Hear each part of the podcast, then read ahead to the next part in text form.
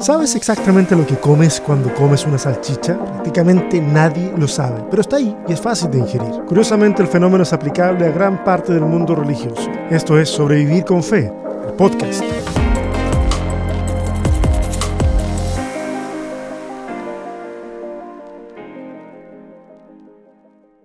Bienvenidas y bienvenidos al capítulo 2 de la quinta temporada de Sobrevivir con Fe, el podcast.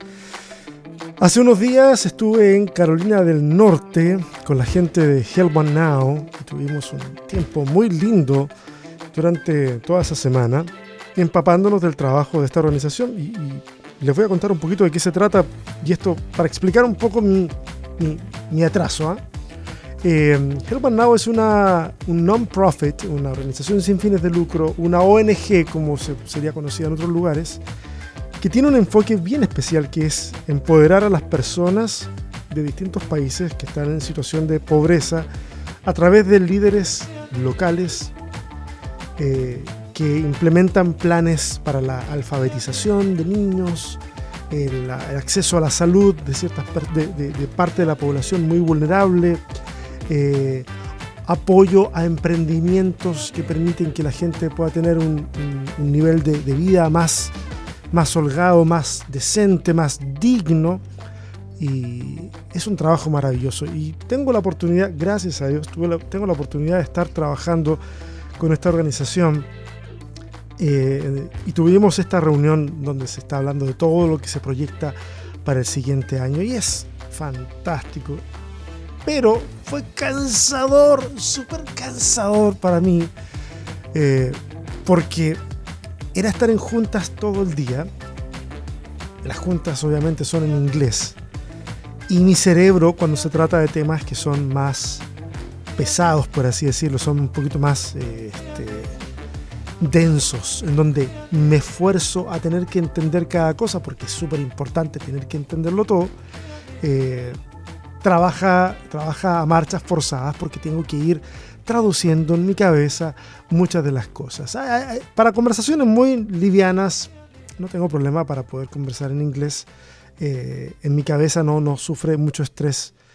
Eh, sobre todo si alguien más está hablando, yo no tengo que estar hablando todo el rato. Pero esta, esta semana fue muy cansada, muy cansada.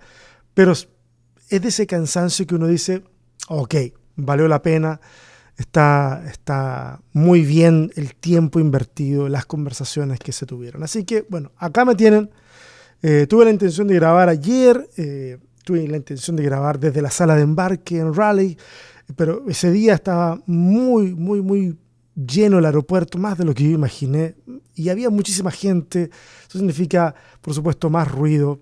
Eh, la fila de seguridad estuvo larguísima, el, el tiempo entonces se me acortó dramáticamente no, no, no estaban las condiciones para poder eh, hacer, hacer algo en ese instante, en ese momento. Estaba bien, bien complicado. Pero ya llegué, soy en Austin, ya tuve tiempo de poder abrazar a mi esposa, a mis hijos, también a mis hijos perrunos, así que mi cabeza ya está ordenada, estoy recuperado, listo para darle al fin de semana, que es un, tiempo también eh, complicado para mí, porque, bueno, no complicado de que sea un problema, sino se vienen las actividades del fin de semana con amor original y todo eso. Bueno, vamos a lo que al tema que nos convoca hoy con la fábrica de salchichas, ¿ok? Y cómo es que es este arte, entre comillas, arte de la charcutería teológica.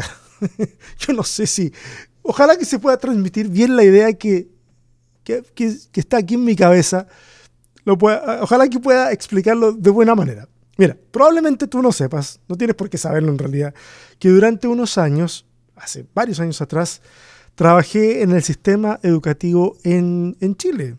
Hice clases en un high school y también en ese tiempo atendía otros asuntos estudiantiles como inspector del mismo centro educativo. Esos fueron algunos años allá en, estoy hablando de Curicó, o sea, hace bastante tiempo, estoy hablando del 2000 siete, hace bastante rato. Bueno, el asunto es que en ese high school se enseñaban ciertas carreras técnicas y una de ellas tenía que ver con los procesos industriales alimenticios. Entonces, cierto día, uno de los estudiantes me dijo, oiga, don César, porque así me decían, don César, ¿sabía usted que las vienesas, y les explico para los que no son chilenos, las vienesas son unas salchichas muy populares en Chile? En realidad uno pudiera decirles que son salchichas tipo Viena, vienesa, la salchicha común de un hot dog, ¿ok? Para que se hagan una idea y no se imaginen otro tipo de producto. Eh, me decían, ¿sabe usted que las vienesas contienen cuero de animal, pezuña, tripas? Me sigue nombrando. son un asco. Bueno, para ese entonces yo ya sabía que un producto que cuando lo abres, cuando lo desarmas, no puedes distinguir los ingredientes, evidentemente podría tener lo que te pudieras imaginar adentro, mientras no sea tóxico, ¿cierto? Porque eh, está el descaro y, está el descaro que ya es ilegal, ya, ya, ya es muy, muy complejo. Bueno, no me quiero meter en el tema de la industria alimenticia como tal para hablar, para hablar de esos temas, pero bueno, a mí toda la vida me han gustado las salchichas y la verdad es que aun cuando yo he comido algunas de altísima calidad, yo recuerdo, estábamos en gira en Alemania y había una feria al aire libre ahí en, Múnich y habían unas que eran una fantástico, una, una manufactura extraordinaria. Eh, pero a pesar, de, a pesar de, de haber probado de esas, que son de tan buena calidad, siempre sucumbo a la tentación de comerme alguna que otra salchicha en la que solo deseas, por favor, Señor, no estar comiéndote algún animal que podría ser tu mascota en esa categoría de animales. Esa salchicha barata, misteriosa, podríamos decir en su contenido, pero que bien preparada, oye, bien preparada, sabe muy rica, sabe muy bien. Bueno, placeres culpables aparte, eh, yo me he preguntado lo siguiente, y aquí es donde quiero empezar a hacer algunas conexiones eh, que justifiquen el título de, este podcast. Me he preguntado, eh, ¿cuál es el nivel de respeto que tenemos que tener hacia el texto bíblico como para usar la misma estrategia de las salchichas pero con el texto bíblico? ¿Una alta valoración del texto? ¿Una baja valoración del texto? Tal vez la pregunta está viciada y no sea si se valora más o menos, porque eso puede ser interpretado de, maneras diferentes dependiendo de, dónde se mire. Digo, por ejemplo, voy a, explicar un poco. Yo interpreto que la gente que va al texto y lo cita como si fuera un libro de magia, ¿ah? que llega y suelta versículos sin, simplemente para probar un punto y no respeta contexto ni nada. Yo, yo interpreto, yo interpreto que esa gente no valora el texto bíblico realmente, porque mis parámetros de respeto incluyen el estudio sistemático, la exégesis, consultar fuentes externas, los contextos de todo tipo, etc. Pero también entiendo que desde el otro lado, esa persona a la que yo a lo mejor miro en menos, por decirlo de alguna forma, trato de no mirar en menos a la gente, pero por decirlo de alguna manera para que se entienda rápidamente, eh, a lo mejor esa persona puede que esté pensando, o sea, puede estar pensando que en realidad todo ese ejercicio que yo hago es una señal de falta de respeto, de que el texto bíblico no es suficiente para mí y que mis conclusiones están cimentadas en pensamientos humanos y no en lo espiritual. Me explico. La subjetividad nos rodea por lo tanto, y a pesar de tener la razón en el punto que quiero ofrecer hoy, porque, porque creo que el caso está presentado de esa forma, para mostrar de que acá hay un punto que es más que razonable, yo no puedo ni por un momento pensar que mi postura es la postura y que tiene eh, y que viene o que proviene de la plena objetividad. Eso no existe. Lo plenamente objetivo no existe. Si yo les dijera eso, si les dijera esto que yo les estoy diciendo es plenamente objetivo, yo no solamente les estaría mintiendo a ustedes, me estaría mintiendo a mí mismo. Bueno, yo hablo y hablo y no he explicado de lo que estoy hablando. Eh, ordenémonos, ordenémonos entonces. ¿A qué me refiero con esta charcutería teológica? qué me refiero con esta fábrica de salchichas? Me refiero a una forma de aproximarse al texto bíblico que parte de la premisa que detrás de todos los textos bíblicos hay una mente maestra. Estoy, tratando de darle el beneficio eh, eh, de crear un, cerco epistemológico alrededor de esto que no sé si existe en realidad, pero estoy asumiendo de que esa es, ese es el, la idea que subyace a lo que, a lo que les voy a explicar. Entonces, hay una mente maestra detrás de cada texto bíblico, coordinando todo, y que por lo tanto los textos bíblicos se pueden y deben ser combinados con otros textos bíblicos para entender y explicar historias y doctrinas de la Biblia. Porque claro, si yo estoy pensando que detrás de eso hay una misma mente maestra coordinando todo, evidentemente esa, esa mente no, no tiene contradicciones entre sí y, los textos van a ser complementarios, suplementarios, van a poder funcionar en conjunto sin ningún problema. El que, el que, hace, el que hace ese ejercicio usa parte del texto bíblico con bastante creatividad. ¿ah? y sabiendo en lo profundo de su ser, ese saber me refiero a subjetivamente, claro está, sabiendo que está haciendo lo que debe hacer para armonizar un mensaje que, tal vez en apariencia, no está del todo claro, incluso para explicar aparentes contradicciones, que ojo, en algunos casos he topado con explicaciones muy interesantes, pero que en otros casos solo se trata de gimnasia hermenéutica. O forzar, por decirlo de otra forma, forzar un poquito las técnicas de interpretación. Y honestamente, para mí en este episodio sería muy fácil tomar cualquier sistema doctrinal, incluso alguno de los que yo puedo estar eh, simpatizando con él. O sea, me sería muy fácil tomar cualquier sistema doctrinal eh, tal vez uno en particular muy característico de una denominación o de una corriente doctrinal y probar el punto que les estoy diciendo, de cómo agarran versículos de todas partes para armar una enseñanza. Eh, una enseñanza que para mí es como, por poner una analogía un poco más este, de artesanía, es como armar un collage. No sé si me, Alguna vez hicieron un collage en la escuela tomando pedacitos de todas partes y pegándolo y, se forma un todo que queda muy bonito, pero tú te das cuenta que hay un cortar y pegar de un montón de partes. Y, es la idea, ese es, el, esa es la técnica.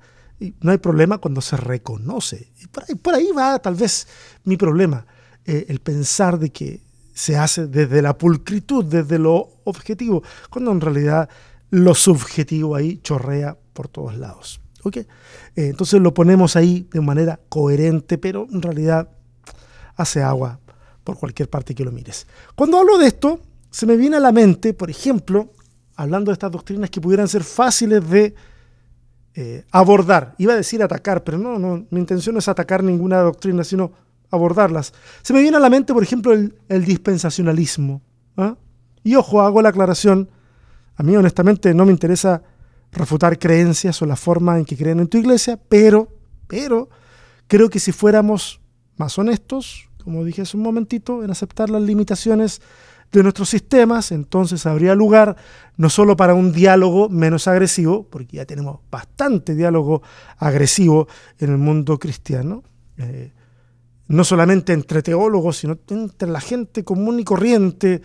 La red social está llena de una gran dosis de agresividad. Entonces, si fuéramos un poquito más humildes para, para discrepar, ¿cierto? Podríamos tener un diálogo menos agresivo y eh, daríamos espacio para la reconsideración de lo que decimos creer.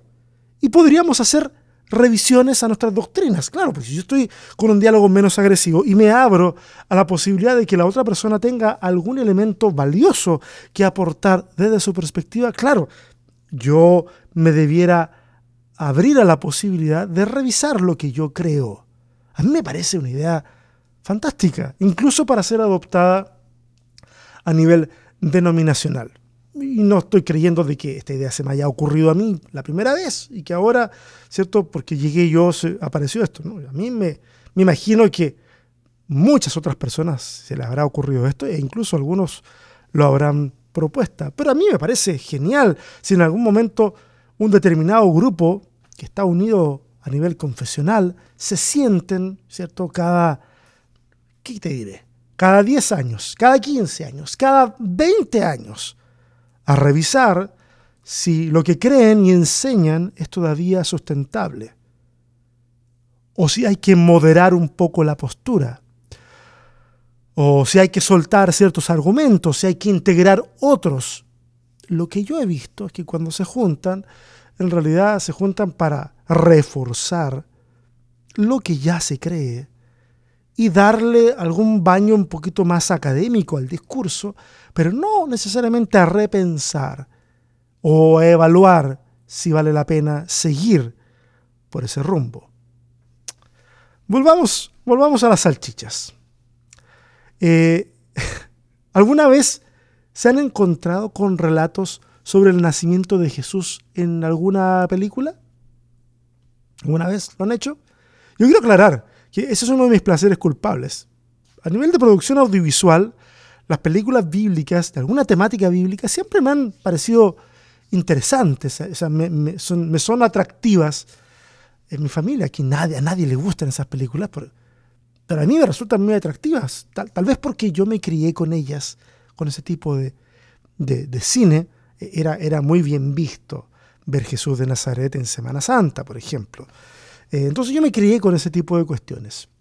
Y no sé, yo no tengo problemas a nivel de la forma en que se cuentan las historias en las películas, eh, desde, como una forma de entretención, a, eso me refiero. Porque desde temprana edad, sí, yo me di cuenta que una persona que base su aproximación al texto bíblico con películas y documentales probablemente no reciba la mejor formación. Uno puede usarlas para poder eh, impulsar un diálogo y hablarlo y discutirlo de manera crítica. Eso ya es otra historia. Pero ojo, ¿eh? Hollywood no tiene ninguna obligación de educarnos teológicamente. No la tiene. Lo que a ellos les importa es generar un producto que entretenga, les genere ingresos y ya. A mí lo que me entristece es que uno esperaría que en las iglesias encontráramos una exposición diferente que se haga cargo de las dificultades en el texto, de las tensiones del texto bíblico, incluso de las contradicciones del texto bíblico. Pero ¿qué nos encontramos? Charcutería, más collage. Creo, creo que tres ejemplos deben bastar para ilustrar este punto. Elegí tres ejemplos, hay más, pero elegí tres porque me resultaron bastante evidentes para poder exponer esto en corto tiempo. Por ejemplo, cuando vamos a los relatos de la creación, no reconocemos, por ejemplo, nadie reconoce, digo nadie en el, espectro, en, el segmento más tradicional, ahí nadie reconoce eh, que el capítulo 1 proviene de una tradición totalmente diferente a la del capítulo 2. Probablemente el capítulo 1 sea muy posterior a la del capítulo 2. Algunos dicen hasta 500 años posterior a la del capítulo 2. O sea, mucho más reciente. Pero, como nadie se hace cargo de eso, todo lo metemos en el mismo saco, en la misma picadora de carne, eh, y las explicaciones ahí van a ser diversas para poder explicar de, que esto se trata de una unidad. Entonces algunas personas van a decir que el capítulo 1 explica la creación en términos generales, pero que el capítulo 2 nos da los detalles específicos de la creación del ser humano. Y entonces cuando nos dicen eso y lo aceptamos, le hacemos un saludo a la bandera con todas las discrepancias de ambos capítulos y nos comemos la salchicha que mezcla todo, sin siquiera, por ejemplo, considerar que el capítulo 1 es un poema, ni siquiera es una narrativa eh, en, un estilo como de, prosa, sino es un, un poema. Para colmo, para colmo de males, los editores del texto en nuestros idiomas, las distintas editoriales, eh, no nos hacen la vida más fácil. Porque parte del capítulo 1, a ver si se entiende esto, porque puede ser un poco complejo de explicarlo sin usar una ayuda visual, pero bueno. Parte del capítulo 1 se extiende al capítulo 2 por cuatro versículos. En otras palabras, el capítulo 1 debiera terminar en el capítulo 2, verso 4. Entonces, ¿por qué lo cortan antes y dejan versículos del 1 dentro del capítulo 2? ¿Por qué hacen eso? Porque al lector promedio se le crea la ilusión de estar leyendo una continuación del relato anterior. No es que nosotros vemos en la Biblia títulos en los textos, vemos números en los textos y vamos, nuestra mente nos juega una mala pasada y vamos haciendo divisiones como si todo fueran cuestiones aparte y no nos damos cuenta que el texto puede fluir así solito y ahí nos damos cuenta de discrepancias, pero cuando estamos llenos de cortes al estilo de capítulo, de, de títulos que van subdividiendo el contenido, pareciera que nuestra mente va haciendo como puntos finales en, en cada pedazo y nos enfrentamos de manera, ponemos la disposición mental de que estamos leyendo una historia totalmente diferente una vez que pasamos ese siguiente título. Agarramos dos trozos del animal, un pedazo de oreja y un pedazo de carne, los pusimos en la máquina y ahí salió una salchicha que nadie puede distinguir una parte de la otra cuando ya te la sirven de esa forma. Otro ejemplo, cuando vamos a la vida de Jesús y nos encontramos eh, con, ahí, ahí, yo veo dos salchichas distintas, ¿sabes? Una parte una parte que no, sé cómo, no sé cómo explicarlo. Pero hay dos salchichas claramente visibles. Una, una salchicha que creamos en el inicio de la vida de Jesús y otra que creamos en el final de la vida de Jesús, en el, tema de la crucifixión. Por ejemplo, en el caso del nacimiento de Jesús, el origen del nacimiento de Jesús. Películas e iglesias, sin, sin distinción, todas toman las anunciaciones de Lucas, por ejemplo, las anunciaciones del nacimiento de Jesús, de María que va a quedar embarazada, el diálogo con el ángel, etc. Luego se toma el viaje a Belén de Mateo, con todas las implicaciones de las dudas sobre la paternidad de este niño que ya está en, el vientre, en el útero de María. Luego viene la escena de los pastores y los ángeles, también tomada de Mateo. Luego agarramos la huida ¿eh? la huida a Egipto. Bueno, no, perdón, antes de eso, antes de eso, agarramos la presentación de Jesús en el templo. Esa es de Lucas, no es de Mateo. Agarramos y la metemos ahí. Luego agarramos la huida a Egipto de Mateo, del libro de Mateo, y es así como terminamos con un pesebre, como los que ponemos debajito del árbol de Navidad, con un pesebre, un nacimiento que tiene ángeles, pastores, animales, magos, todos en un mismo lugar.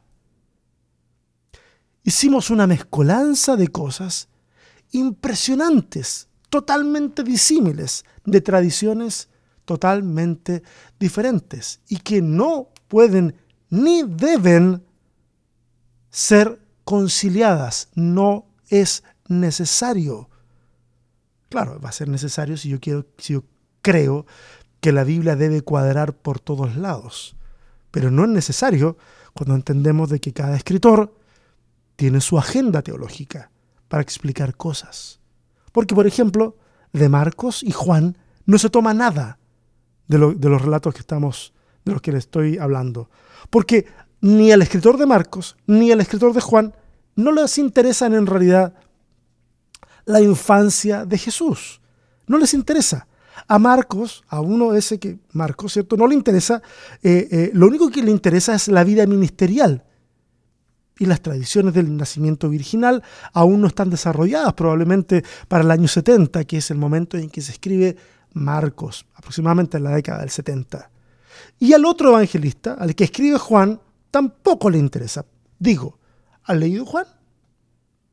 ¿Has leído los primeros capítulos? El primer capítulo inmediatamente uno dice, uno se puede preguntar, claro, ¿cómo podría interesarle al, que escribe Juan un nacimiento terrestre si este ser al que llamamos Jesús, para Juan, en el texto, no tiene origen, sino que Él es el origen del universo? O sea, Marcos cuenta la historia desde el bautismo.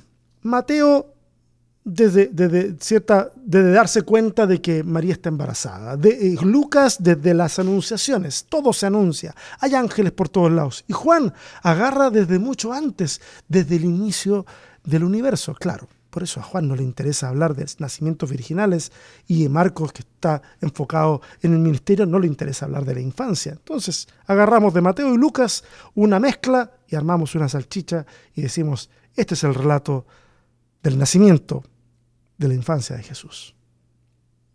Y en el caso de la otra salchicha del final de la historia, es la crucifixión de Jesús. Aquí tenemos una cosa bien interesante. Tenemos una tradición litúrgica que hemos heredado, no la hemos heredado de la iglesia primitiva, sino la hemos heredado de tradiciones más posteriores. Pero hay una liturgia llamada las siete palabras, muy común en, eh, obviamente muy común en el tiempo de, Pascua, ¿cierto? Y hay mucho valor teológico, ojo, ¿ah? no, no quiero desmerecer esta forma litúrgica. Hay mucho valor teológico en lo que se quiere expresar.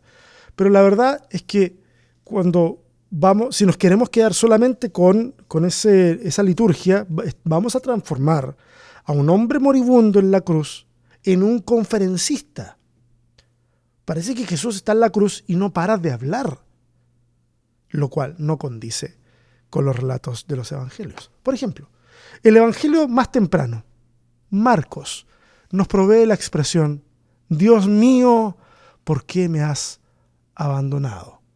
Una expresión muy humana, y esa es la que está ahí, en Marcos. Mateo le sigue en la tradición y replica exactamente lo mismo. Pero luego Lucas con un plan teológico totalmente diferente, deja de considerar la expresión de dolor que está en Marcos y Mateo y la reemplaza con tres nuevas. En Lucas vamos a encontrar el Padre, perdónalos porque no saben lo que hacen. Vamos a encontrar el Hoy estarás conmigo en el paraíso, palabras dichas a uno de los reos que está a un lado de Jesús. Y la otra expresión, en tus manos encomiendo mi espíritu. La imagen que se ofrece, que se ofrece en Lucas es mucho más elevada que la que encontramos en Mateo y la que encontramos en Marcos. Cuando llegamos a Juan, el más místico de los evangelios, nos encontramos con que el escritor de Juan o los escritores de Juan desechan la tradición de Marcos y Mateo y también la propuesta de Lucas y propone tres declaraciones propias. ¿Cuáles son las tres declaraciones que propone? Mujer, he aquí tu hijo, he aquí tu madre. La otra es, tengo sed.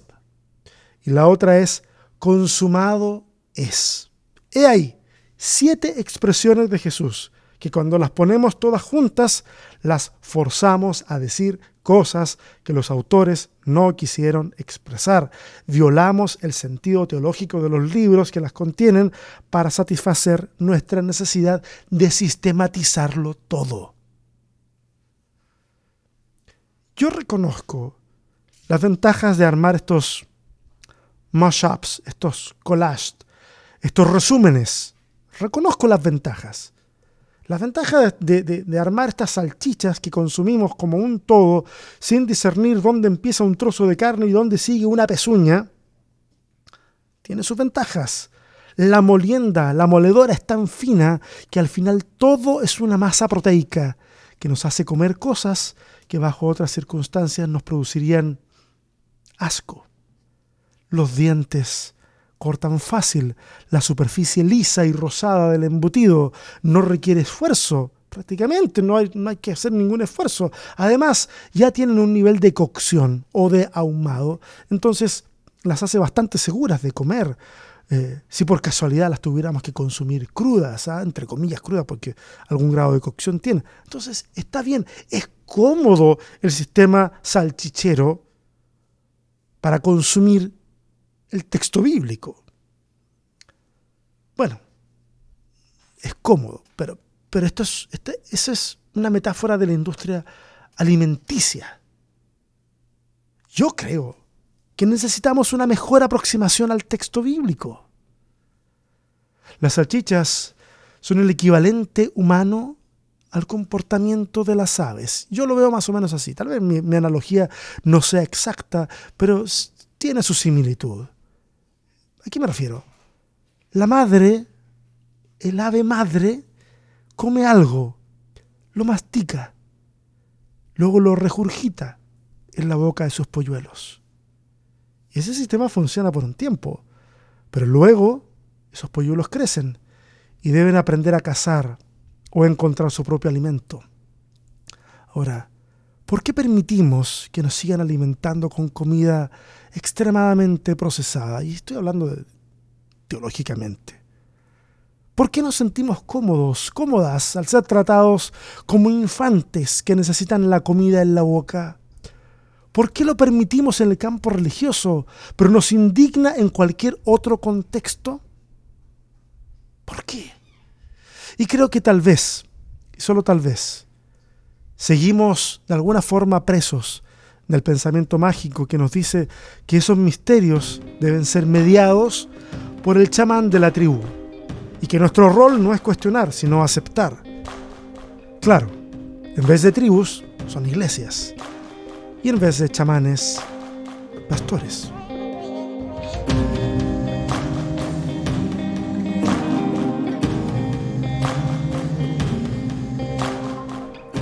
Y nada en contra de los pastores, ¿eh? Yo soy pastor también, pero me resisto a la idea de tratar a la gente como si fueran discapacitados espirituales que necesitan mi absoluta dirección para salir adelante. La verdad es que no soy tan bueno. Y aunque lo fuera, tampoco lo necesitaría.